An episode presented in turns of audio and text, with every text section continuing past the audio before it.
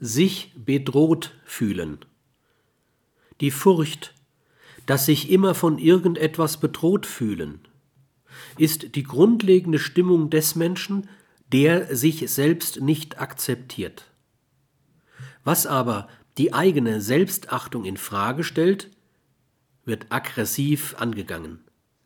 Sei es das eigene Wissen, seien es Situationen, Menschen, Aufgaben. Im ersten Fall kommt es zu erheblichen autoaggressiven Reaktionen bis hin zur Selbstverachtung.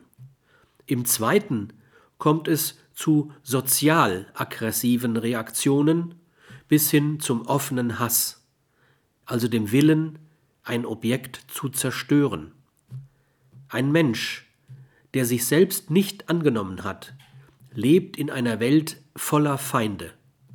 Das geht so weit, dass er sein eigener Feind wird.